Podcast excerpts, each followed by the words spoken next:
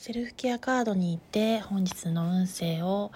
4カードで占っていきます。パティエンスが出ておりますので辛抱や忍耐根気の必要な時というところを示しておりますがそこにラブとチェンジコースアクションも出ております。愛情や、ま情愛もそうですが慈しみや慈愛の気持ちを持つことによって行動的活動的にいることでうまく立ち回れる時でありコース変更の叶う時物事が良い方向に転換していく時期であります。それでは最後までご視聴傾聴いただいてありがとうございました。サクッと、えっと、セルフケアカードに関してはそのカードの意味を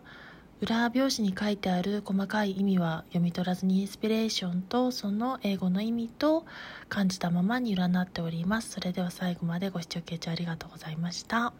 感謝します。